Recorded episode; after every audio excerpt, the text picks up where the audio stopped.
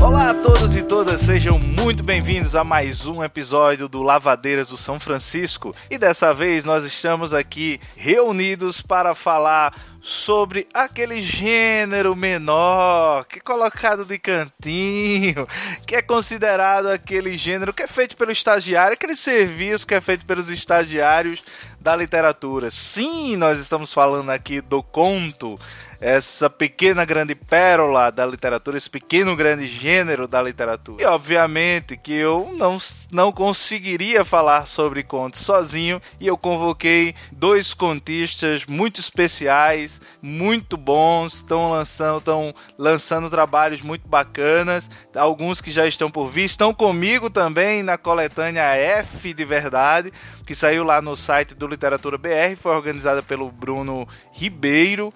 E eu estou sim falando de Eduardo Sabino e Isabor Quintierre. Sejam muito bem-vindos aqui no Lavadeira do São Francisco, queridos. Obrigada. Obrigado. Valeu. Obrigado aí pelas palavras, pelo convite. Prazer estar com vocês aí. Também, foi um prazer não. Pra quem não sabe, quem não conhece, o Eduardo Sabino é mineiro lá de Nova Lima e autor, dentre outros livros, de Naufrágio entre Amigos. Ele foi vencedor também do, do Prêmio Brasil em Prosa, promovido pelo jornal o Globo e pela Amazon Brasil, com que ele ganhou com o conto Sombras, que é um conto excelente, que você encontra também aí no Naufrágio entre Amigos, que é um livro que eu recomendo, que saiu pela editora Patuá. E a Isaboa Quintierre é uma paraibana formada em letras em inglês e que lançou um livro é, fantástico, na pegada aí da, do boom latino-americano, que é A Cor Humana, que saiu aí pela editora Escaleiras. Um excelente livro e que eu recomendo também que vocês adquiram, que vocês comprem, tanto do Sabino, Naufrágio entre Amigos, como a cor humana aí da Isabu Quintierre. Inclusive, já recebi notícias de pessoas que compraram o livro da Isabu por indicação aqui do podcast. Fiquei muito contente, sabe disso. Agora, Tá vendo aí? O podcast tá fazendo um mexão legal pra gente. Bom demais. Adorando. então, queridos, vamos falar sobre contos? Bora. É, vamos falar aí sobre sobre esse gênero que tá na literatura. Primeira pergunta que eu quero fazer para vocês já de cara: conto é coisa de estagiário? Rapaz. é, é. Vamos, vamos fazer uma coletânea aí dos estagiários da literatura universal, né? É. aí vamos pegar aí Boyce, Tchakov, Flannery O'Connor, Lúcia Berlim. Então, assim, é, conta é coisa de mestre, mestre, né? Tem muito, muito pessoal que faz oficina por aí que vai dizer que ah, começa com um conto, que depois você consegue com romance. Aí acho que para eles a gente é estagiário, no caso. Pois é, pois é. Que é um critério é, mais de mercado do que literário, isso, né? Uhum. E, e, assim, acaba norteando parte da, das pessoas, dos leitores, até de prêmios é, literários, que às vezes não tem nem a categoria contos. Mas, é. mas, enfim, mas enfim é, totalmente é, sem lógica, né? Essa, essa hierarquização das coisas, né? Dos gêneros literários da prosa. Inclusive, inclusive é uma coisa até meio ligada ao mercado, ao econômico, ao capital, essas coisas, né? Que você tem que crescer e começar pequeno, depois você cresce, se torna alguém na vida. Levar isso para gente. Não. Aquela coisa da meritocracia, né? Comece com contexto menor e aí você vai ganhando né, maturidade para fazer uma novela e depois um romance, como se, se fosse um exercício mesmo, né? Um texto maior que não tem nada a ver. Pois é, como se fosse um aumento, assim, tipo, uma progressão de carreira, mas na verdade Gente, tem gente, inclusive, que começa com romance e depois vai pro conto. Já vi, inclusive. É. E gente que começa com romance e às vezes não consegue pegar o jeito do, do conto, né? Que, que é uma outra pois lógica é. de concentração. Eu li um, um, artigo do, acho que do Braulio Tavares, que todo mundo tenta investigar, né, de onde que vem isso, né? Para mim é, é mero preconceito, né? Aí agora de onde vem pode ter mais de um fator, né? E, e ele fala, é, pois é, e ele fala assim da, da questão do, do valor capitalista da mercadoria, né? Que às vezes a pessoa vê um romance e enxerga um valor de trabalho maior, uma coisa mais valiosa do que aquilo que é um texto menor e que seria, entre aspas, uma mercadoria menor, né? É, como muitas se... pessoas acham mais fácil, né? É, exatamente, como, como se fazer um, um, um livro, né, uma coletânea de contos, fosse mais fácil do que fazer um romance. Então, tem essas coisas. Também tem a questão da origem, né? Eu acho que aí pega muito, sabe? Que é aquela coisa do, do conto está mais ligado a. Ele teve uma, tem uma origem muito mais popular do que o romance, né? Digamos assim. Uhum. É, é, aquela coisa que eu estava até comentando com o Ivandro outro dia. Aquela ideia mesmo das pessoas se reunirem para contar histórias, né?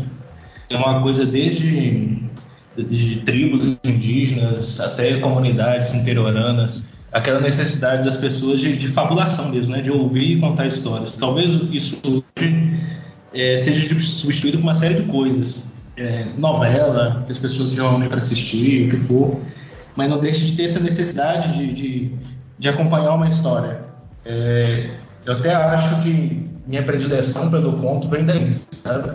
Que tem uma família que as pessoas tinham esse costume. Ah, vamos reunir com a avó, vamos contar história de assombração.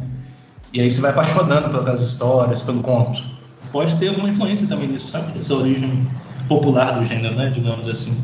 Eu, eu concordo contigo, é, do, é, muito na, na questão do que também se a gente for observar, essa coisa de narrar histórias, de contar histórias, ela é essencial, inclusive, para a própria composição dos grupos humanos.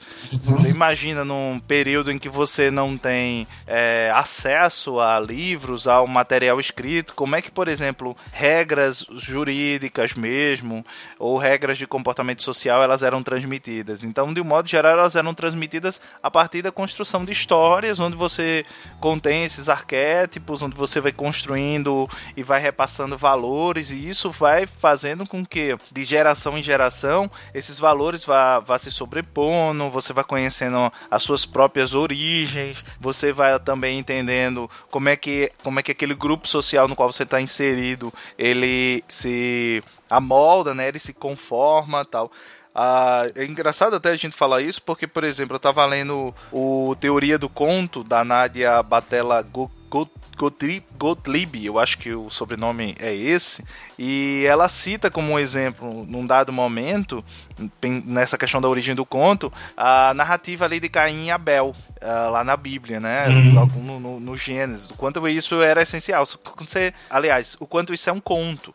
Mas se você pega e pensa, por exemplo, toda a construção de valores do, dos hebreus, você vai vendo que ali estava uma, uma história que era narrada de geração em geração, que era contada de geração em geração de forma oral, até que ela chega a uma forma escrita.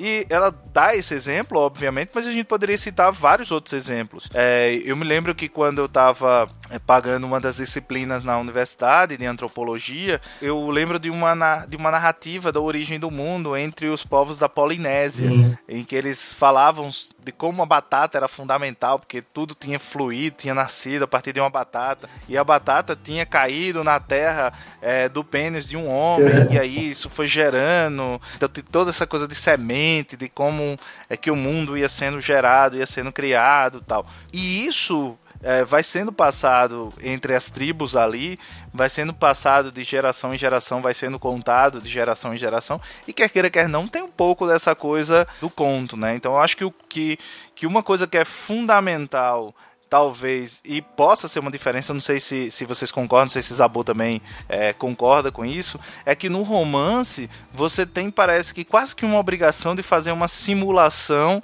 de uma dada realidade, em detalhes, em determinados aspectos, que eu acho que o conto, ele, ele não tem essa característica, né? ele não se predispõe a isso, ele não se predispõe a, a esses detalhes, ele não se predispõe a essa profundidade, e quando eu falo profundidade aqui, não estou dizendo que o conto é raso, mais profundidade em detalhes, em, em determinadas características. A gente no o conto ele parece que tem uma certa urgência, parece que ele tem uma certa pressa. É verdade. Né? Ele diz o que é quer, ele diz a que veio, então ele tem um, um aspecto de concisão que é muito forte nele. Eu não sei se é uma característica só dele, mas que, que eu acho que é muito forte nos, nos contos. Isso me faz lembrar, isso que você falou, a questão do romance, comparação ao conto que questão de realismo mágico que é um, um, e, fantasia, e ficção fantástica, que são gêneros que têm uma proximidade tanto na escrita, né, quanto nas minhas leituras. Eu, eu lembro de quando, come, quando eu conheci Cenas de Solidão, eu tive um impacto, mas foi um impacto muito diferente do que os contos fantásticos de Cortázar me causaram, por exemplo. Porque aquela coisa, né?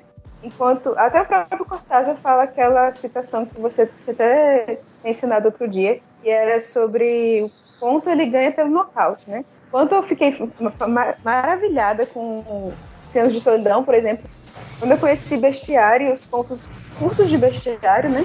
Foi um impacto completamente diferente. Foi uma coisa tão forte para umas narrativas tão curtas que isso mudou completamente a minha forma de ler e de escrever. Eu acho que isso que eu comecei a entender o impacto dos contos a partir daí. São, os dois são, são obras enormes, assim, obras grandes, grandiosas para mim. Mas aí foi que eu comecei a perceber que a grandiosidade pode residir dentro do, da pequeneza, entre aspas, de um conto. Eu concordo. Acho que são dois tipos né, de, de grandiosidade, vamos dizer assim, diferentes. É, o Ivando comentou aí do, dos mitos de origem, né, da, da, daquela questão da, da antiguidade mesmo do conto, né, como, como história. E eu acho assim que nesse formato, né, era um formato do conto que as pessoas se apropriavam de uma forma é, muito coletiva, né? É, igual ele comentou, passando de geração para geração. É, mas o conto, ele também passou por uma transformação parecida com o romance, assim, no sentido de, de se individualizar, né? É, aquela coisa que era uma criação coletiva, que era passada de geração para geração, que tinha mais a história do que qualquer outra coisa, ele também passou a ter é, uma forma, né, no momento que se tornou é, mais autoral, né, uma forma mais artística, que começaram a entrar outros elementos além da, da história, né, é, em si, que é o estilo mesmo, o olhar do, do autor, né, uma série, uma série de coisas. E, e aí entram, né, aí entram tantas formas assim de conto que a gente vai descobrindo, né? Tem sempre alguma coisa para a gente descobrir em conto, né? é, tanto quanto romance. Assim. Muitos autores experimentaram várias formas de fazer contos diferentes. E, e aí começam também várias teorias. É, Isabel citou do Cortázar, né? Do que, que é um conto, do que, que seria um bom conto.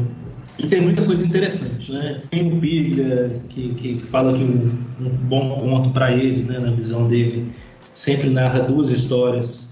Que uma história é uma história mais visível, que está na superfície do texto, a outra está numa camada mais profunda que ela vai aos poucos emergir na superfície até né, é, extravasar e fica um pouco mais claro assim é, para o leitor que talvez daí venha a, a, profundidade do conto, né, que é um tipo de profundidade diferente do romance também. Essa teoria do Cortázar é muito interessante, do box, né, do, do conto por nocaute, ganha por nocaute e o romance por pontos.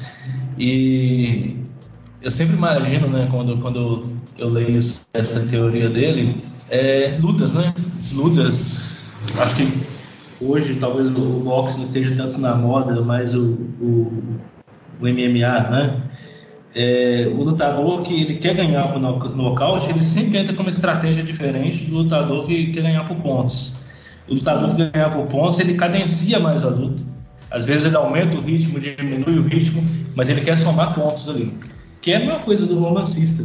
Tem hora que dá uma acelerada, tem hora que dá uma freada. O, o contista não, o contista sabe que ele tem pouco tempo para conseguir o que ele quer. Então a intensidade dele tem que ser diferente. Né? Já tem que ter uma intensidade pela linguagem, o que for, que, que bate, bata mais forte no leitor. É, o Quiroga que fala também, ele acrescenta isso, né? Que ele diz que o conto, ele, ele por mais que ele fala que o conto literário ele ainda carrega consigo as características do conto oral. Então ele tem que ter esse poder de atração sobre o leitor, ele tem que manter o leitor interessado e ele tem que ser breve é, o suficiente para que isso aconteça, né? O A.G. Wells ele diz que um conto bom, ruim, patético, seja lá o de que for, ele tem que, que prender ali, tem que ter um tempo de leitura de 15 a 50 minutos. Nossa, né? aí é muito, é muito é, preciso, então né? É muito, é muito cálculo. É, exato. exato. Mas uma coisa que é, que é bem interessante, não há um consenso, pelo que eu vejo, em relação à brevidade, que os contos precisam ser curtos e e coisa e tal. Mas também não, não há quem ouse discordar de que os contos não sejam uma coisa breve. É, Como é que vocês encaram isso, né? Inclusive no processo de criação de vocês, essa questão da brevidade do conto ou não. Porque eu, eu acho que tem que ser breve. Caramba, eu particularmente eu tive uma, uma, um dilema muito grande antes de publicar o livro, porque os meus contos são curtos, curtos mesmo, assim. Curtos de a maioria ter duas páginas, três páginas. Eu sempre ficava pensando, caramba, mas eu vejo os outros autores escreverem contos tamo de junto, 10 Isabel, tamo junto. Tamo junto nessa. Tamo. Meus também, duas páginas, três páginas. Tamo junto. É, aí tipo, eu vi os outros autores escrevendo um livro, assim, tipo, de conto, 10 contos cada, assim, 10 páginas cada conto. Caraca, será que eu tô fazendo errado, velho? Aí depois eu comecei a aceitar que eu, é assim que eu escrevo, é assim que tem a essência do que eu quero colocar ali. É aquela coisa, se eu colocar mais, vai, vai errar, vai ficar errado, sabe? Aquela sensação de que deixa aqui quieto, você não gostou dele desse tamanho, então não mexe não. Tanto que já aconteceu alguma vez de uma pessoa que leu meus contos falar assim, mas por que você não aumenta, né? Tá fazendo a leitura crítica, por que você não alonga esse ponto? Porque eu queria ler mais sobre essa situação. E eu fiquei, poxa, entendo, né? Assim, fico feliz se você quisesse ler mais sobre essa situação. Mas você vai tentar mexer no ponto e, e, parece que o ponto tá dizendo, deixa eu aqui, deixa aqui, deixa eu ficar em paz. E tá no tamanho certo, né? Tá no tamanho certo, é o tamanho se que é dele. Né? Se aumentar, estraga. Essa é a sensação que eu tenho às vezes. Inclusive, já tentei aumentar contos e estraguei os contos. Então, eu falei, então, vamos deixar ele dormindo onde ele está. Ele perde a concentração, aquela tensão do conto, né? Como a Estadora fala isso, ah, isso aí poderia ser maior, tal, poderia dar romance. É. Mas, assim, essa questão da, da brevidade, Ivan, eu concordo, mas eu acho que ainda é um conceito relativo, assim, sabe? É, que, que não precisa de, de, de se fixar assim, a, a, um número, como posso dizer, a um número X de páginas, né? É, eu acho que um conto de 4 a 5 páginas ele é breve e um conto de 30 a 40 também é breve, em comparação a um romance, entendeu? Uhum.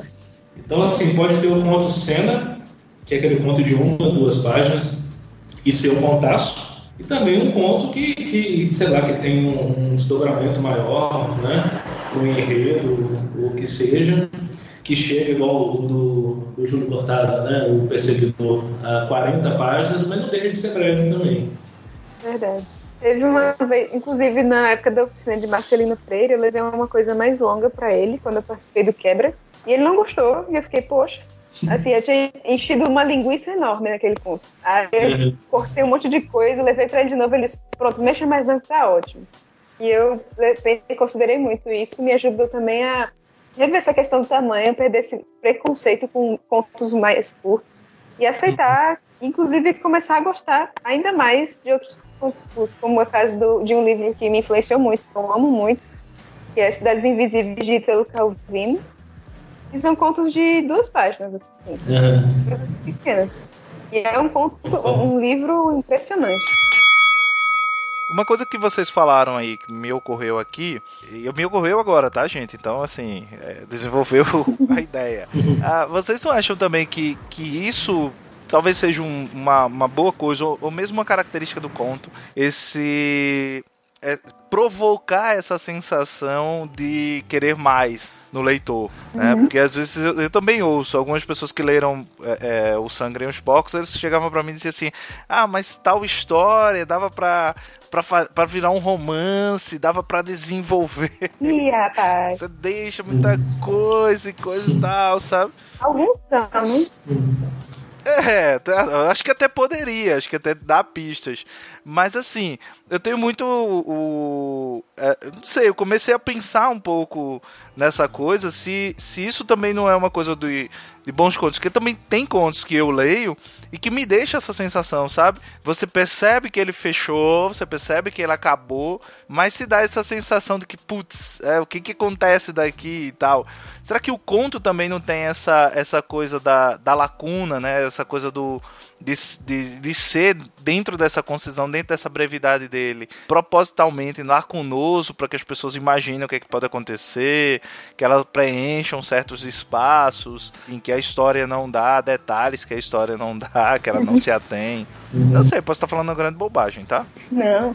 Agora. Falem. Interessante. Isso é interessante. Caramba, é, eu acho que essa lacuna é um dos principais atrativos do conto para mim, pelo menos. É, não, também gosto e principalmente quando o, o conto ele esconde, né? Às vezes termina em aberto.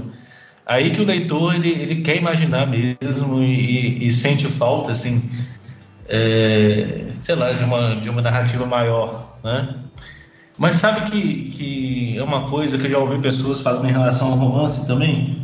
Eu não sei se já ouviram isso, quando a pessoa fala assim, nossa, mas é, o ruim desse livro é que ele está acabando nossa, o que, que, que, vai acontecer depois que esse livro acabar? Depois que chegar no último ponto final. É, então, assim, ao mesmo tempo que no conto isso é mais forte, em alguns romances também acontece, sabe? Pode ter a ver com a necessidade da pessoa de, de, de comparar né, aquela, aquela narrativa ali com a própria vida, né? A ideia de que a vida continua e, e, pelo fato de, de, ser uma simulação do, do, real, da vida, não deixa de ser tanto a narrativa longa quanto curta, a gente tem a necessidade que a coisa continue, de alguma forma. Aí, por exemplo, ora, Don Quixote, você terminou o livro, ele morreu, né? O segundo livro.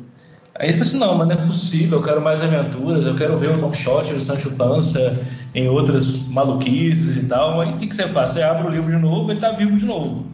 Né? É verdade. Então, assim, a literatura tem isso também. Ao mesmo tempo que acaba, você pode deixar passar um tempo e recomeçar e a coisa vai estar lá. Mesmo pois é, isso é lindo também. Isso é lindo porque, por exemplo, a literatura, um livro, um conto, um conto mais ainda, eles não têm técnica, literalmente não tem um antes e um depois. É um Exato. recorte bem específico temporal, assim. Mesmo que você brinque muito com o tempo, mesmo que você faça, você use artifícios fantásticos dentro da sua literatura, ele sempre vai ter algo antes que a gente não vai ver e algo depois que a gente não vai ver também. E isso é uma das coisas mais atraentes, são as lacunas, como o Ivandro falou. Um, toda a produção literária é preenchida por lacunas, e o conto uhum. especialmente. E eu acho que isso acrescenta uma coisa tão incrível, tão. dá um deleite você ler, e você saber que você não vai consumir toda a extensão do que tinha ali para ser consumido, né? Porque hum. chega a ser impossível. É, Mas... Não é um produto assim que você vai acabar completamente com ele. Sempre vai ter uma coisa a te dizer também, né?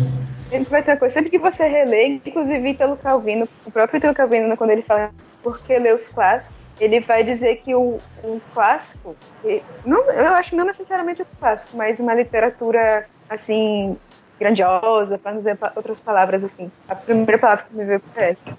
Mas o motivo para você ler o clássico, ele é um clássico porque você, sempre que você pegar esse livro, você relê esse livro, ele vai te dizer alguma coisa. Uhum. E é verdade. O que a é pessoa pega Don Quixote, você volta para o começo, Don Quixote está vivo, e agora que ele está vivo de novo, ele vai ter outras coisas para lhe contar. Você vai descobrir outras coisas sobre o livro, sobre você como leitor, sobre você como pessoa, sobre o mundo de Don Quixote, sobre o mundo de Cervantes. Uhum. É incrível. É incrível. É, deixam e a gente preenche eu acho que talvez seja exatamente nisso que você falou agora, Isabu, que, que consiste a ideia da brevidade do conto. Eu acho que essa brevidade do conto ela é muito mais é, qualitativa, num, num, certo sentido, do que quantitativa. Não tem a ver com a quantidade de palavras ou com a quantidade de, de páginas, como aí pega um pouco naquilo que o Edu falou, né? Você pode ter cinco páginas, duas páginas, dez páginas, quarenta, enfim, e ele continuar sendo um conto e continuar sendo breve. Porque eu acho que essa brevidade é talvez, e eu eu não sei, me veio agora na cabeça, mas talvez ela tenha um pouco a ver com essa questão de ser um recorte mínimo, de ser um recorte pequeno daquele universo ou daquela personagem ou aquilo que ela está contando. De uma certa maneira, o conto ele não está muito comprometido em contar a origem dessas personagens, contar detalhes, detalhar a árvore genealógica, construir uma formação, ainda que ele possa fazer isso, mas ele sempre faz isso com pequenos recortes com aspectos muito pontuais, é quase que uma fotografia, né? Enquanto que o romance, eu acho que ele se propõe a ter uma coisa mais ampla, mais do que esse momento, mais do que um recorte. Ele, ele é quase que um filme, né? Ele vai é, construindo uma espécie de sequência, uma espécie de continuidade. E aí talvez um pouco do que o, do que o Edu falou, e aí eu concordo e discordo, tá, Edu? De você na coisa que você falou, que o romance também dá essa sensação, uhum. mas muitas vezes o romance dá essa sensação de que eu quero mais por apego você se apega às personagens, você se apega à história, é, de uma certa. Não sei se, Sim. mas pelo menos essa é a, a a minha experiência, você acaba tendo um apego, você não quer se livrar daquelas personagens, que você quer continuar envolvido ali. Já no conto, não. Acho que o conto, às vezes, ele, ele te surpreende porque você acabou, tal. É só esse, esse flash, sabe? É só essa, esse 3x4 do, do, do cenário inteiro. Eu diria que o conto é como se fosse um amor de verão, né? É um, um, um casamento. Tem isso. É. é, isso aí eu acho que depende muito também do, do estilo do autor, né? De como que ele narra. Eu leio, por exemplo, quando eu li Stoner, né? Do é John Williams. Acho que o nome do autor é John Williams. Eu achei esse um livro que, que faz, mesmo sendo um romance, faz um recorte da vida do personagem e que eu é, continuaria lendo assim indefinidamente se ele fosse o dobro, se ele fosse o triplo, porque mesmo romance assim, um romance em comparação com a vida, ele sempre vai ser um recorte também. Então, assim, tem romance que, que também está pegando duas ou três cenas e está desembolando tudo ao redor delas, sabe? E já tem romance, assim, que, que dá uma, uma visão mais, mais completa da vida do personagem. Mas hoje, principalmente assim na literatura contemporânea, tem muitos romances que também são, são recortes, sabe? E que também te passa essa sensação assim de, de que é, um universo de coisas assim sobre o personagem vai ter que ficar com a sua imaginação mesmo. Não foi contada e não será. E talvez tenha uma sequência e nessa sequência é, algumas coisas da imaginação do leitor apareçam também, entendeu? Eu tô pensando, eu tava isso me fez pensar agora e eu tô pela primeira vez tentando escrever um romance. Eu comecei em 2016, só vou terminar daqui uns 5 anos, eu acho, pela dificuldade Eita. que eu tô tendo. Mas assim que, é, é interessante que é assim que é bom. É. Mas é, interessante é que assim, eu sou meio que estritamente contista, né? Então eu tô acostumada a ah, não preciso falar sobre isso, né? Sobre essa coisa do passado. Essa história não precisa disso, né? Aí você chega no romance, muitas vezes você tem que explicar alguma coisa que aconteceu no passado do personagem para que essa cena esteja acontecendo. E aí eu fico assim, caramba, peraí, eu tenho que voltar aqui, eu tenho que incluir uma explicação para preencher essa lacuna aqui. E é muito diferente de você escrever um conto. É uma sensação completamente. Essa questão da necessidade de haver maiores explicações mesmo. Mesmo que o conto, mesmo que o romance disponha a ser um romance que não dá tantas explicações, ainda assim vai ter muita mais explicação do que um, um conto, assim, para você conseguir seguir a linha narrativa dele. Entendi. Tem muitas conexões, né, também entre, entre os personagens, entre os fatos romance. Uhum. É, talvez o, o, o, conto ele tenha isso, assim, quando o autor, não exatamente isso, mas algo parecido, é, quando o autor ele quer fazer o livro dele com uma unidade, seja unidade temática, é, de forma, né, linguagem, é, você começa a pensar maneiras de conectar os contos também. Né? Mas é uma forma, concordo, completamente diferente do romance. O romance é aquela coisa, é uma teia muito mais coesa, né, digamos assim. Vocês, vocês acham que também pode ter uma, uma diferença entre eles em relação ao enredo? Porque a gente percebe que o romance mesmo.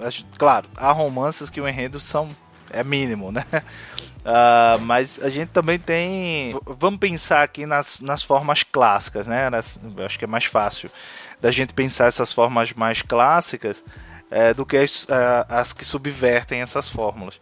Mas eu acho que, por exemplo, no, no, no romance, você chega, você tem que necessariamente ter enredo, ainda que mínimo. No conto, eu não sei se essa exigência de um enredo mínimo ela existe, né? Pensando aqui em enredo como sendo essa coisa cheia de trama, cheia de, de conexões, cheia de nervuras tal. E o conto meio que não é muito assim, né? O conto é meio que uma, uma coisa mais simples, mais direta. Ele não permite tantas. Uh, não sei se teria a ver com o enredo. Eu acho que sim. Tem uma diferença bastante visível, né?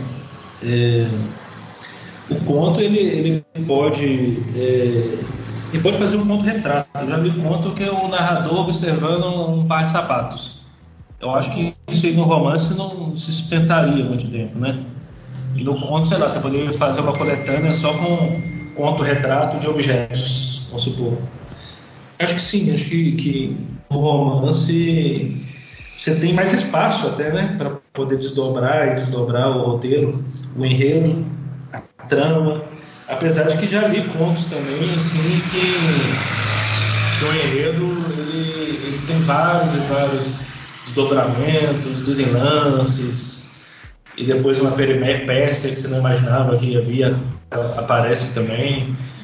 Mas é, normalmente, até pelo espaço no romance, o romance é mais propício né, para o autor fazer isso eu lembrei, do, eu lembrei da Mariana Henriquez, é, que você falou agora, Edu. Aquele conto das meninas no, hum. no quartel, oh, quartel, que era o quartel, na Muito legal, Que acaba tendo um tanto quanto enredo. E aquele outro também que lembra muito Lovecraft, que é aquele do da favela lá. Caramba, é, é incrível. Que acaba tendo esse desenlace. É. Não é? Muito massa. Maravilhoso. Não, ela é fera, né? É, somos é. dois. É sobre esse negócio do, do, dos acontecimentos da teia de acontecimentos do romance.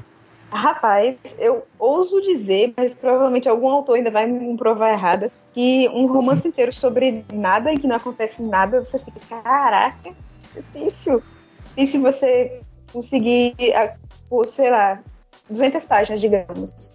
Você conseguir prender a atenção do leitor. Você tem que ter uma realmente uma maestria, um controle da palavra incrível para, digamos, escrever um conto sem um conto não, um romance em que não há muita coisa acontecendo, que não há ação assim, de fato. Agora um conto, como é, Edu estava falando, um conto pode ser um retrato. Você vai saber apreciar e se deliciar com esse momento curto do conto, né, desse momento retrato. E ele uhum. vai ter um impacto imediato em você. E aí, esse impacto imediato, eu ouço dizer que ele se perde quanto mais você estende ele, esse, esse impacto desejado, assim, pelo autor. Então, tem muita coisa que eu acho que, pela própria questão de necessidade de ação, funciona melhor em conto do que em romance. Mas eu tenho certeza que vai aparecer alguém que vai escrever um romance inteiro, 300 páginas sobre nada, e eu vou achar, caramba, isso aqui é. é.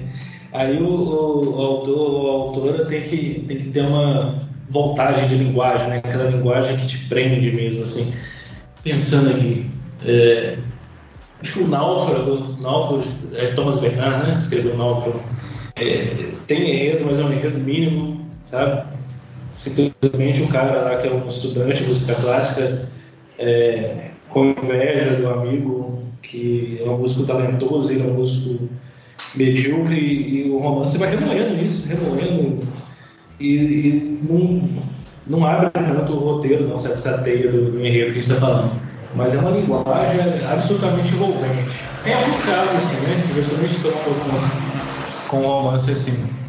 Mas acho é porque, que tanto conta. Uhum. Pode falar. Não, tipo, é. eu pensei agora em Ulisses de James Joyce, porque ele ah, se vale muito daquela coisa da consciência, né? Do fluxo de consciência. Mas ao meu ver, o fluxo de consciência ainda é uma ação, rapaz. Assim, sabe? Ainda é uma ação Tá, do, tá. Não deixa de ter um, né? Não deixa de ter também uma trama ali, um enredo se, se desenvolvendo, né? É, é uma, uma teia assim, não tá acontecendo uma ação literal dentro do conto, mas Exatamente. é uma ação... Às vezes não é uma coisa linear, né? Não é uma coisa linear, mas dentro de uma cena parece que abre um abismo para um conjunto de cenas que vão compondo um enredo de uma forma diferente. É, um amigo nosso, né, que, que, que os livros dele costumam fazer isso, é o Roberto Menezes. Não sei se, o, o se você leu, Isabel, e se o Evandro vai concordar. Mas ele tem alguns livros que é assim, assim. É, o Júlio, por exemplo, Júlio é um bom para morrer. É, saiu pela Patois em 2014, eu acho. É, ao mesmo, excelente. É, excelente. Ao mesmo tempo que a narradora, a Laura, é, fazendo uma coisa como se fosse um acerto de contas com ela mesma, escrevendo como se escrevesse uma carta, é, naquele momento, naquela cena que ela está ali escrevendo, ao mesmo tempo, várias e várias coisas de memória, de uma forma não linear, vão, vão se abrindo ali no romance. Ele tem uma, uma trama, um enredo que, que vai se desdobrando, mas não de uma forma linear. Aí, às vezes, pode passar essa sensação, assim, nossa, mas é, tinha tão pouca coisa e me prendeu, mas não tinha tão pouca coisa, é porque foi colocado de uma forma diferente. Verdade, é isso mesmo. É. Júlio, Júlio é um bom mês para morrer, que na minha opinião é um dos, um dos grandes livros, é, um dos grandes romances da literatura brasileira dessa, dessa década que a gente tá vivendo. Nossa, Pra mim é, cara, eu sou, sou muito fã desse livro, assim, não. não assim, eu conheço o Beto, não é rasgação de seda Sim. pra ele, mas eu sou muito fã, muito, muito fã desse livro, assim. E eu lembro do quanto esse livro me deixou zonzo lendo, porque você, exatamente por essa falta de linearidade, por esse, por esse fluxo constante, que não para, a cabeça dela parece um, um tubo assim, não para, sabe? É. é, toda hora ela, ela começa a falar de uma coisa e ela vai falando de outra, e de outra, e de outra, e de outra, e eu acho que o Beto faz isso com maestria. Por exemplo, eu não vou citar aqui o nome por uma questão de delicadeza, mas teve um romance que saiu, foi bem falado pela crítica, todo mundo, oh, é um romance curtinho, enfim. e que supostamente, supostamente era sobre sobre essa coisa do. É, e supostamente é sobre essa coisa do fluxo de consciência e tal. E o que que acontece? Ele tá lá e ele tá pensando em coisas da vida dele e tal, e ele vê alguma. Sabe aquelas, aquelas viradas óbvias que você sabe que o pensamento vai virar porque ele viu alguém que chegou, uma criança que passou com a pipoca uhum. na mão e aquela pipoca lembra não sei o que dele. E, e mas aí o cara, o, o, o, narrador, ele tá lá e vê uma pipoca na mão do menino e lembra e não sei o que e muda o fluxo, sabe? Então você percebe muito essa fragmentação. E aí, o que, que acontece? Você vê Júlio, um bom mês para morrer, essa fragmentação ela não existe. Assim, é, parece que ele colocou capítulos para ser mais confortável para o leitor. Mas os capítulos estão ali, sabe, por estarem ali. Eles não estão quebrando nada de uma certa maneira, não estão dividindo sim, nada, porque é. nada é de, de forma muito linear. Se tirasse, viraria uma espécie do náufrago. Não, o náufrago é assim, tipo assim, nem parágrafo texto tem. Se fizesse isso com, com o Beto também, é, eu acho que não teria tanto problema. Apesar que dá pra perceber que ele pensa em estrutura Sim. também. Né? E ele, ele, Rapaz, eu não, ainda não li. Eu tenho esse livro aqui. Leia. Mas ainda não li. Eu tô, agora eu tô muito Leia, ansiosa pra ler. Fúria, e... Fúria fila. Agora esse negócio Leia. de fluxo de consciência. Vou procurar geral. É muito difícil de fazer bem o fluxo de consciência. Uhum. É difícil. Difícil. É, agora esse aí que você, que você tá nome, Evandro, é, me lembra aqueles filmes do cinema, assim, Elysium, por exemplo, né, que o cara fica me lembrando um flashback atrás do outro.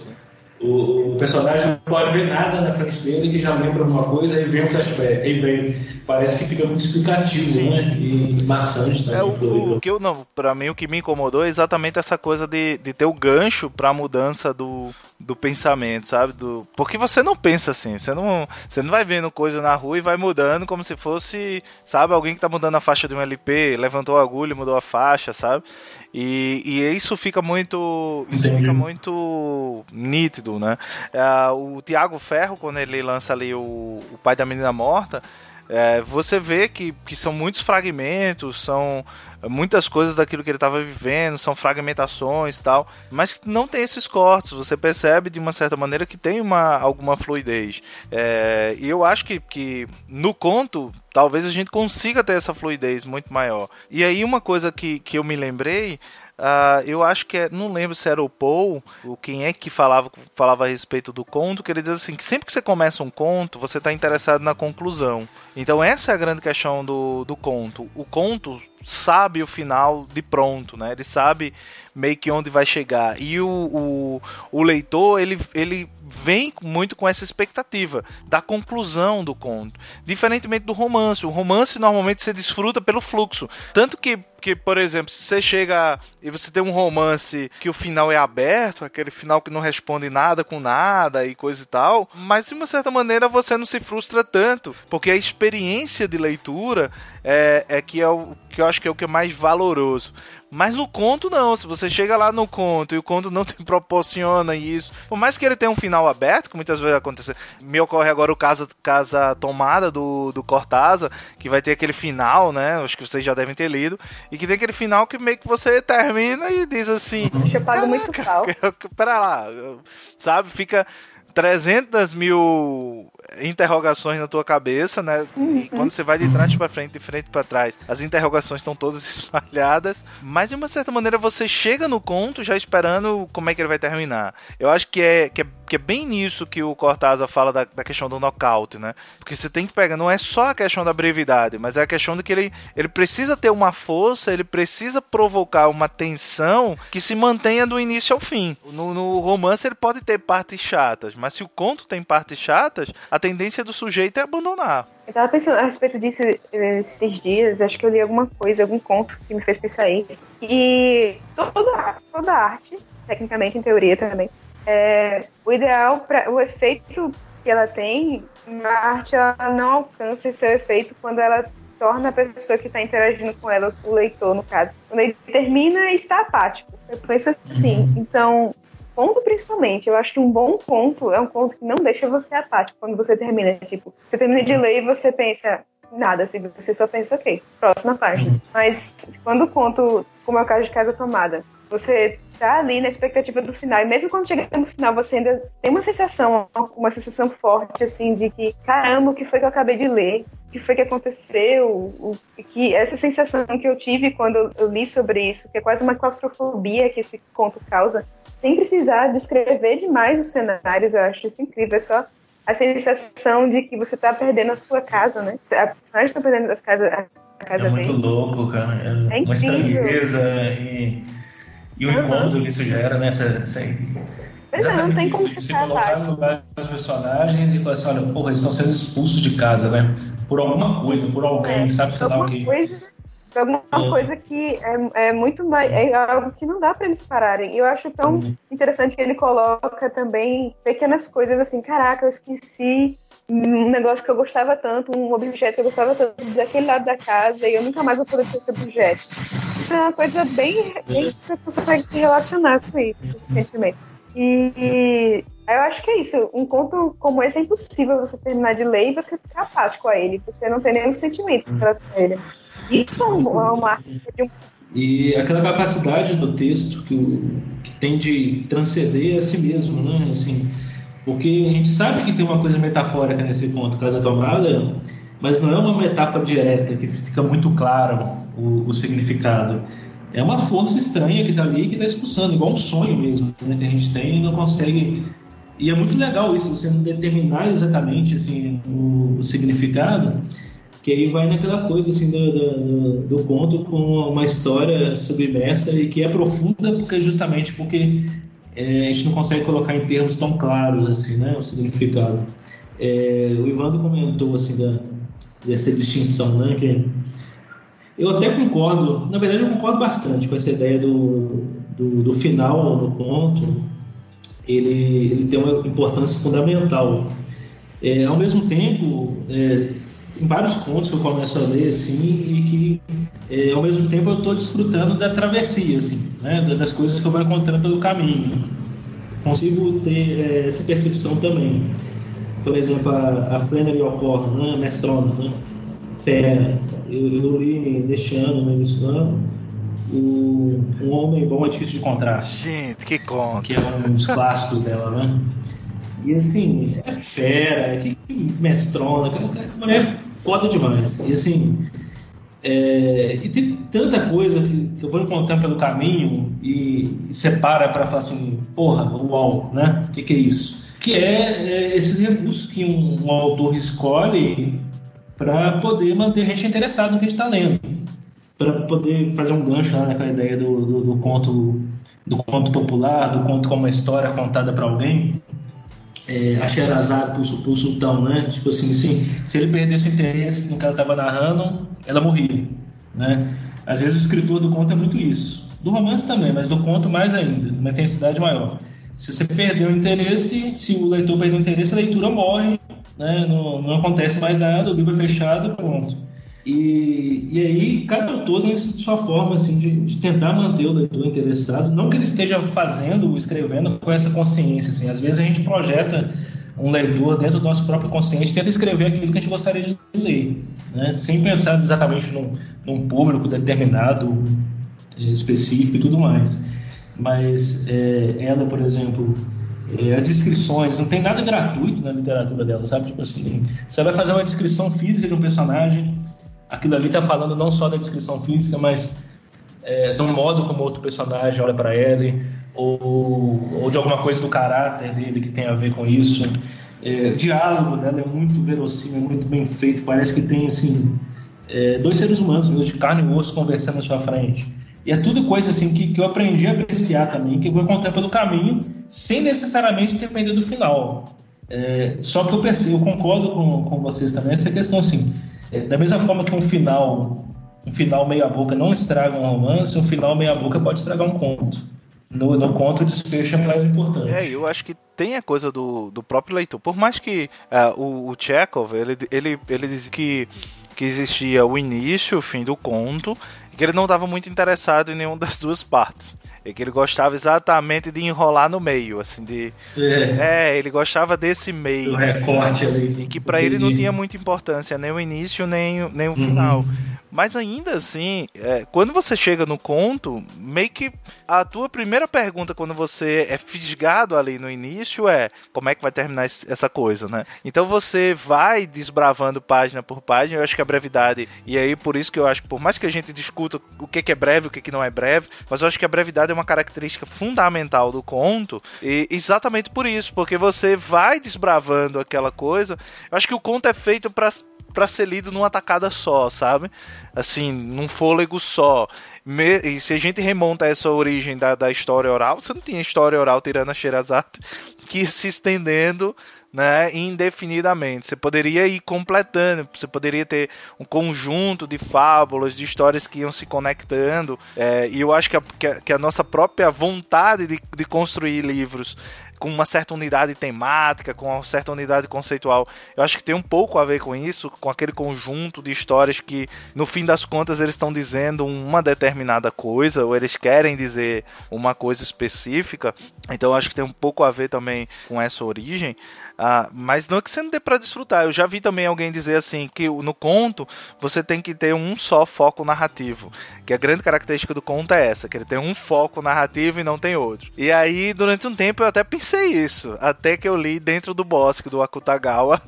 E isso acabou comigo. Que é exatamente um conto, não sei se, se alguém, se vocês já leram, que ele vai narrar a história de, uma, de um assalto e um assassinato que acontece dentro de um bosque. E ele começa é, vão falar para um comissário de polícia e começa o ladrão falando, depois a mulher que foi assaltada, depois é, um, um, um, monge que passava pelo lugar, até que eles chamam um médium para o cara que morreu falar, contar a versão.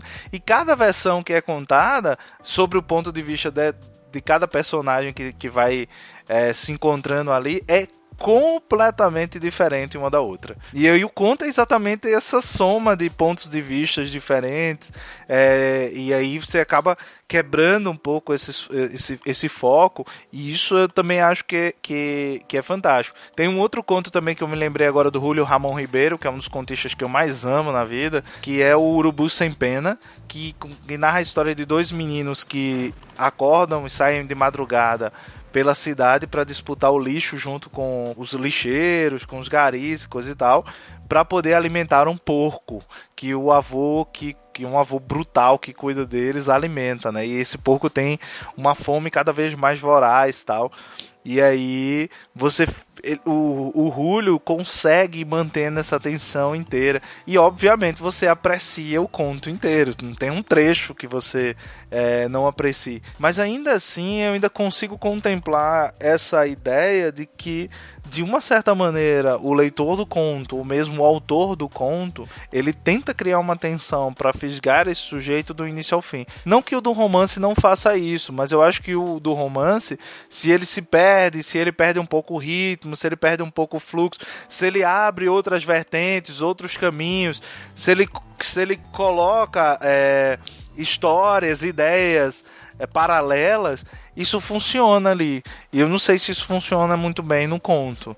Não sei se vocês entendem. Entendo, concordo até. É, esse cantor, Akutagawa, eu lembro, tem bastante tempo que eu li. É no mesmo livro que está o Senin, não é isso? Isso, isso. É, eu lembro desses, desses vários pontos de vista que vão aparecendo, assim. É, eu acho assim, por isso que é interessante a gente não, não tomar é, essas essas pessoas, né, que autores é, ou mesmo críticos assim têm sobre o conto, não tomar como regra, porque a gente sempre vai encontrar uma exceção e às vezes uma, uma exceção bem feita né, daquilo que, que é apontado. Por exemplo, eu vejo muitas pessoas falando que, que conto não pode ter digressão, que digressão é uma coisa do romance, sabe? Então, aquela coisa assim, você começar a narrar, narra aquilo ali de uma forma mais concentrada, não pode ter muito desvio e tudo mais. Eu acho que isso é uma coisa é, absolutamente quebrável, assim, sabe? Pode ser que a pessoa faça tanto desvio que, que, que influencie na, naquela concentração que o conto precisa de ter. Eu, por exemplo, tomando esse conto aí que você falou como exemplo, é, não perde, o conto, esse conto não perde a coesão. Apesar de, de ter visões completamente diferentes sobre a mesma coisa, tudo ali está girando em torno de um núcleo.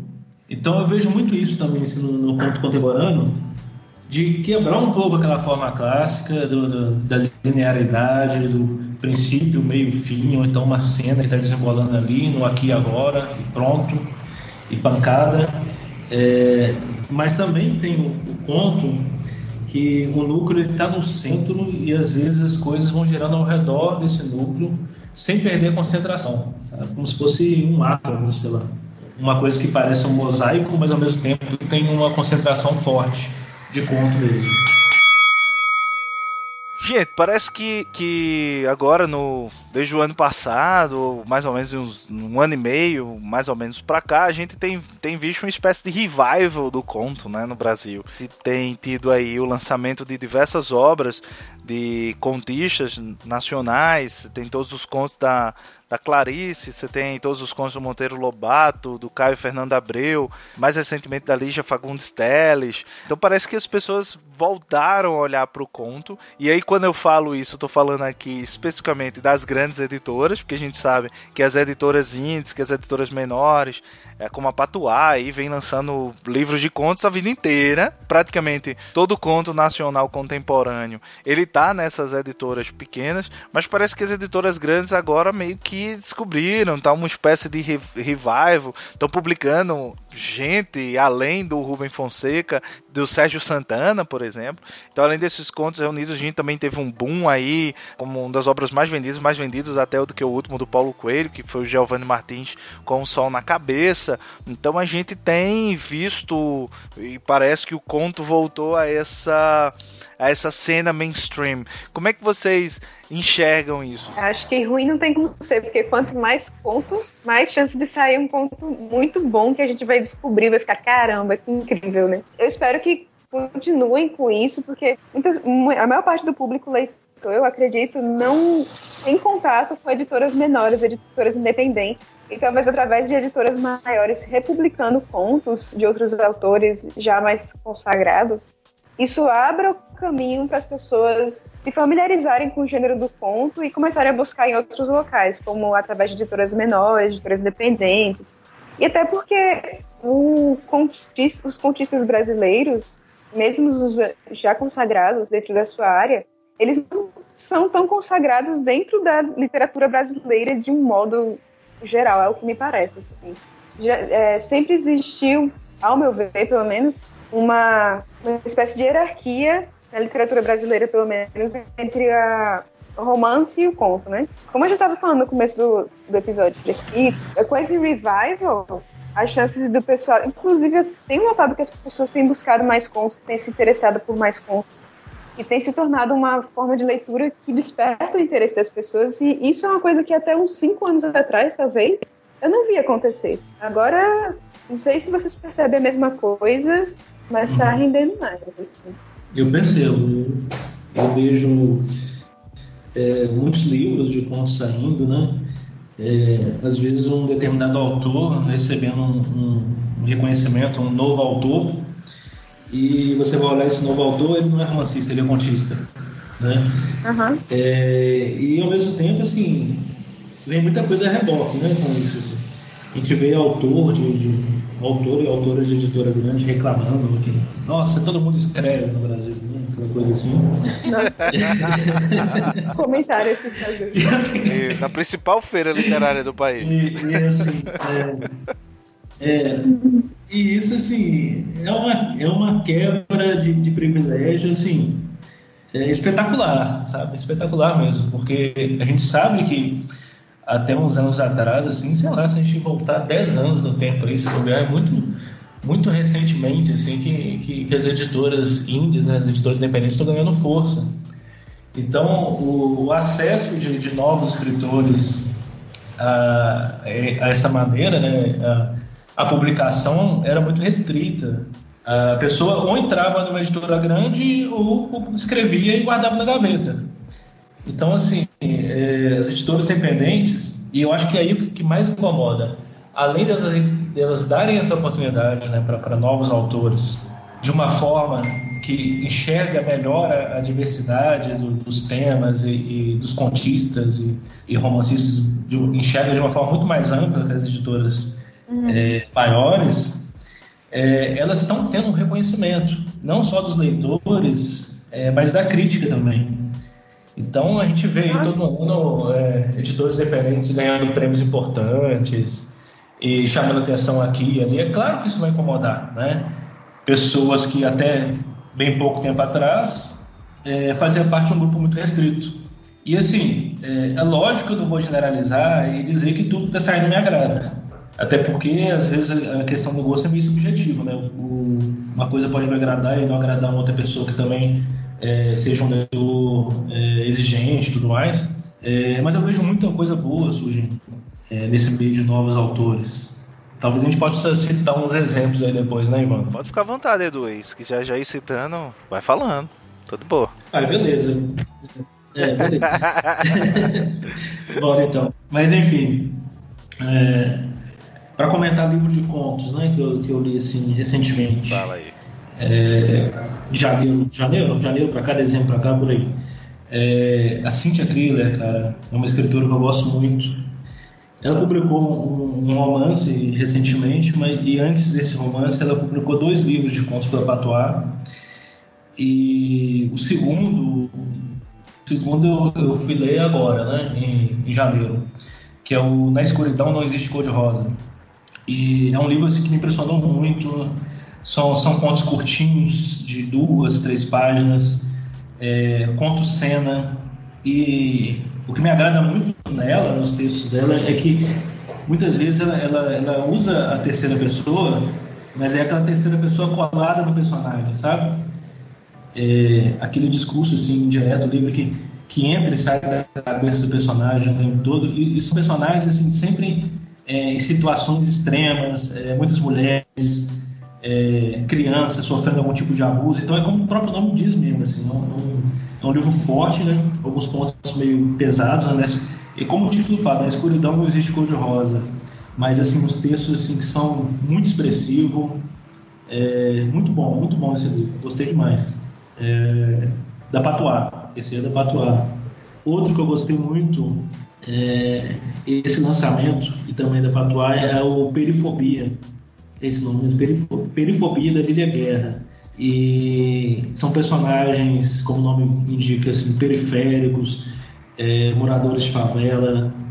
E assim, o conto vai construindo enredos assim em cima de, de, de dificuldades, dos relacionamentos é, desses personagens. e, e de conflitos, assim, sabe? Os conflitos não só é, esses conflitos básicos assim, da condição humana, é, seja morte, maternidade, o que for, mas, mas também assim, da condição social, sabe? Conflito de classe mesmo, assim. E, e, uma coisa que eu vi nesse livro que eu acho muito raro, assim, de, de, de ver, né? É, é, que ele consegue, e isso aí me lembra até um, um pouco os russos, né? Que ele consegue pegar um pouco da, da dinâmica social, sabe? Do, do Brasil e de uma forma muito literária, assim, sabe? Uma forma mais aprofundada mesmo. E a periferia dela, esses personagens dela são muito humanos, muito verdadeiros, assim. E é uma periferia muito real, assim, muito viva mesmo. São dois livros que eu li recentemente. Isabu, o que, é que você está lendo recentemente? O que, é que você leu aí de contos que te chamou a atenção? Ah, recentemente eu li as Coisas que Perdemos no Fogo, de Mariana Henriquez, que eu acho que eu cheguei tarde para a festa, porque me parecia que todo mundo já tinha lido Mariana Henriquez, menos eu. Eu não sabia nem que existia, de alguma forma isso passou batido por mim. E eu falei, caramba, eu li calma. E, a, e é interessante porque a Mariana Henriquez, ela, ela é argentina, acho que eu comentei, e ela, desse gênero fantástico, era composta exclusivamente por autores homens. E eu pensava, caramba, cadê as mulheres escrevendo fantástico? Será que não tem? Será que tem? E aí eu descubro Mariana Henriquez e eu descubro uma literatura incrível, uma contista muito talentosa. E ela lida com questões sociais, ela lida com o terror, falando dessa, dessas questões ah, socioeconômicas mesmo, ela vai ambientar os seus contos em favelas, ela vai tratar de, de escravidão infantil, de certa forma. E eu fiquei sinceramente impressionada com tudo que eu li, sobre, uh, li dela. E dentro do. Agora, a única coisa que a única autora que eu conhecia, além dela, assim, nessa, nesse gênero, aqui no Brasil era Socorro Cioli, que eu li até recentemente um, um livro dela, Cabeça de Santo, e eu fiquei impressionada com. Já não é conto também, já estou me distanciando da, da, questão, mas comecei a falar em Mariana Henriquez, lembrei de Isabel é uma escritora também fantástica. Parte Isabel, você não conhece a Helena Garro, que é considerada a mãe do realismo mágico? Se você não conhece, te recomendo a Helena Garro. Rapaz, não conheço. Ah, pois eu te recomendo. Eu não. não conheço, quero conhecê-la. E é uma grande contista. Saiu recentemente, inclusive, no Brasil, um livro dela que é As Lembranças do Porvir. É, eu não lembro qual é a editora, mas é uma editora diferente, uma editora pequena, nova, e o livro é lindo. E quem, quem me recomendou, inclusive, foi o Marco Severo. Tem, tem a Silvina Ocampo, Acho que também. Que você mandou, o conto dela. Ah, Silvina conheço. É, e, e, tem a Helena Garro, que é uma mexicana, né, que, é, que era dessa trupe também, e é considerada como a mãe do realismo mágico, ela normalmente é chamada assim. É, isso é uma lacuna na minha educação literária mesmo, isso ah, aí eu não tenho nem vergonha de admitir. Ah, Quando a pessoa também. chega e fala, ó, oh, tem essa autora, né? Na minha também. Caramba, tem essa autora, velho. É. Eu a descobri recentemente. Correndo atrás agora. Eu a descobri recentemente, inclusive, nem, nem cheguei a ler o Lembranças do Porvir. Uh, recentemente eu li três livros de contos, que foi o Enfim Imperatriz, da Maria Fernanda Elias Poglio, eu acho que é isso, que é da editora Patuá. Eu, achei bem bacana, ele foi vencedor do, do Jabuti, inclusive. Há um, um, Confesso que há um certo. Fiquei com um certo desconforto em relação à linguagem, muito certinha, muito bonitinha. acho que eu cheguei até a trocar alguma ideia com, com, com o Edu a respeito desse livro, ele também leu. É, uhum. E isso me provocou um certo incômodo. Não que o livro seja ruim, pelo contrário, o livro é muito bom. Tem contos que são incríveis. Tem um, a, a, agora que eu tô lembrando, que é a da Geni, que eu achei um, um, um conto bem emblemático. Ele fala um pouco sobre essa questão é, das, da violência contra a mulher e coisa e tal. Eu li também um da Cidinha Silva, deixa eu ver, só, só conferir o nome da autora, mas é isso mesmo, Cidinha Silva, Um Exu em Nova York. Ah, ouvi falar. É, é um livro bem curtinho da editora Palas. É, inclusive a, a, a, parte de trás, a contracapa, é da, da Maria Valéria Rezende, é a indicação. Então são contos bem curtinhos, nesses de duas, três, três páginas. Alguns dos contos falam um pouco sobre essa questão dos desejos lésbicos de algumas dessas personagens e praticamente todos os contos têm uma relação com as religiões de matrizes afro é, brasileiras, então é bem interessante a questão do Exu aparecendo como sendo uma personagem, como sendo protetor e tal. É impossível de ler sem o, sem o glossário que tem no final. então você tem que ficar indo e vindo, pelo menos para mim, porque eu não conhecia vários dos, dos termos que eram usados é, e, que, e que são usados aí, eu acho que de, alguns de origem iorubá e, e enfim. Mas é um livro bem bacana bem legal nesse sentido. Só é chato realmente essas, essas, idas e vindas que você vai por, por, por ignorância que a gente tem dessa cultura. E li também o Angu de Sangue do Marcelino Freire, que é um, um livro de contos antigo do, do Marcelino, que é um, um livro do Marcelino. Quem já leu Marcelino Freire vai entender o que, que é isso que eu tô falando. Então tem uh, sempre essa relação com as personagens que são muito marginais, uh, que estão sempre ali a, a, a margem, marginais que eu tô falando, a margem da sociedade. Uh, o Marcelino falou uma coisa que é bem interessante, ele disse que escreve pelo grito, né? Escreve para aqueles que gritam, aqueles que sofrem e tal. Então tem muito disso. Toda aquela rítmica dele que lembra muito as ladainhas do do, do Nordeste e tal, e isso é bem específico, bem característico dele. Apesar de não ter sido o livro dele, dos que eu já li, que eu mais gostei, é um ótimo livro. É um livro bem bacana, bem Marcelino Freire, bem no estilo dele. Então, se você curte Marcelino, é Angu de Sangue, se você ainda não leu, como, como era o meu caso, você vai gostar. Há um livro dele que eu gostei mais, que é o Racife, em termos de conta, e o Nossos Ossos é muito bom, tá? E não recentemente, mas não, não sei se vocês leram, mas vale muito a pena ler os contos da Beatriz Bracha. São ótimos contos também, tem, tem muita coisa bem bacana é, que ela escreve. Mas enfim, eu já falei demais, gente. Era, era mais para vocês falarem do que eu para falar.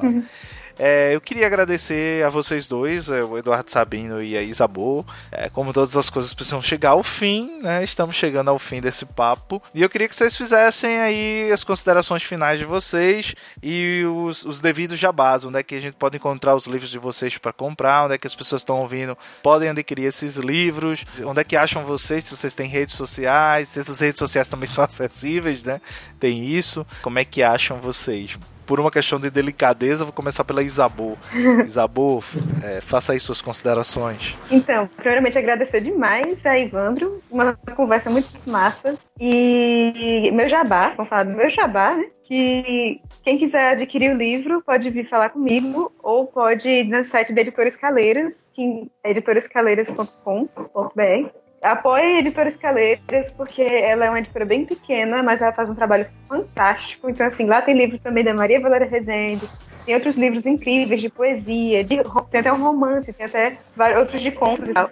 E quem quiser me achar nas redes sociais, no Instagram, que é onde eu mais falo a respeito de livros, onde eu mais publico com notícias de que chegaram novas remessas. Ah, eu, como meu nome é muito esquisito, eu prefiro só auxiliar a encontrar no Instagram, que é só procurar Isabô que você vai precisar Isabô Quintieri, esse nome estranho aí, você vai lá e segue, e lá estarei eu. E é isso. Bom, pessoal, é, agradecer também ao Ivandro pela oportunidade. Foi uma conversa muito boa e boa sorte aí, Ivandro. Tomara que o seu podcast comece a se consolidar cada vez mais o Lavadeiros de São Francisco. Vamos parando por aí, né? E, olha, meu livro, Naufrágio Entre Amigos, foi lançado em 2016 pela Batuá. Dá para ser comprado no site da editora. Agora eu não vou ter o endereço certinho, mas só jogar no Google que você já cai direto. O primeiro link é o link da editora. E a editora também está tá publicando, tá vendendo o livro da Amazon. Também é fácil de achar por lá. E na dúvida também pode mandar inbox. Nas redes sociais eu estou no Facebook. Só jogar meu nome, me perguntar sobre o livro e eu indico.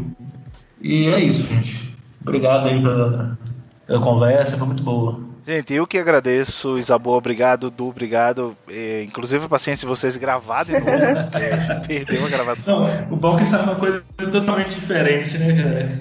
Tá aí mesmo. Isso é bom. É, eu acho que foi melhor Se até. tiver uma terceira, vai ser totalmente diferente de novo. Vai. vai. Eu acho que tem que fazer um. A gente vai fazer o conto 2, round 2, né? Fazer um por trás das câmeras umas recortes da, da Tem mais que sobrou do primeiro podcast. É. Vou colocar umas coisas. Quem sabe uma na, na hora de editar eu não ponho algumas coisas. Pois é. Demais. Gente, gente, foi muito bom, muito legal. É, que- quero agradecer muitíssimo a vocês e também dizer que eu, Edu e Isabô estamos na, na antologia F de Verdade, ah, que foi organizada aí pelo Bruno Ribeiro e que está disponível para download gratuito lá no site do Literatura BR. Então você pode procurar lá F de Verdade e você vai encontrar. Ah, ou então pode me pedir lá, ou no Instagram do, do Lavadeiras do São Francisco, ou lá no meu Instagram, você pode me pedir o link que eu te passo a qualquer hora e qualquer momento, você dá, dá uma conferida. Além de mim, do Edu e da, da Isabô, também tem conto do Bruno Ribeiro, do Tiago Germano, ah, tem poema da, da Débora Gil Pantaleão, tem conto do, do Marco Severo, da Daisy Luna Freire, da Cíntia Kremlin, que o, o, o Edu mencionou o livro dela aqui. Enfim, tá uma galera muito boa que está reunido nesse, nessa coletânea para falar um pouco sobre esse cenário político que se desenhou ali no fim de 2018, com, com as últimas eleições presidenciais, e a gente tá colocando ali as nossas impressões, colocando como é que a gente, como é que a gente vê, como é que a gente enxerga é, cada uma dessas coisas. Então tem muita coisa boa, muito, muita poesia bacana, muito conto bacana também por lá. Eu queria também fazer uma pequena errata. Na, no episódio anterior eu falei de um estudo, falei que tinha sido ano passado, mas ele tem um pouquinho de anos a mais. O, o Shirukaia chegou aqui e deu uma corrigida e falou: Ó, oh, esse, esse estudo eu acho que é 2005, eu devo estar errando de novo, então no próximo episódio vai ter uma nova errata. Errata da errata. Enfim, eu sou péssimo datas. Mas enfim. É, eu quero agradecer também você ter ficado até aqui, né, ouvido o nosso papo e a todos vocês que têm acompanhado, que têm curtido, que têm compartilhado os nossos episódios e têm feito com que essa roda de lavadeiras cresça cada vez mais e a cada novo episódio ela tenha mais gente, vai juntando mais gente em torno aqui desses papos é, a respeito de literatura, de escrita, enfim. Uh, um, um beijo grande, um abraço a todos vocês. Edu e Isabel, mais uma vez, muito obrigado e até o próximo mês com o nosso próximo episódio.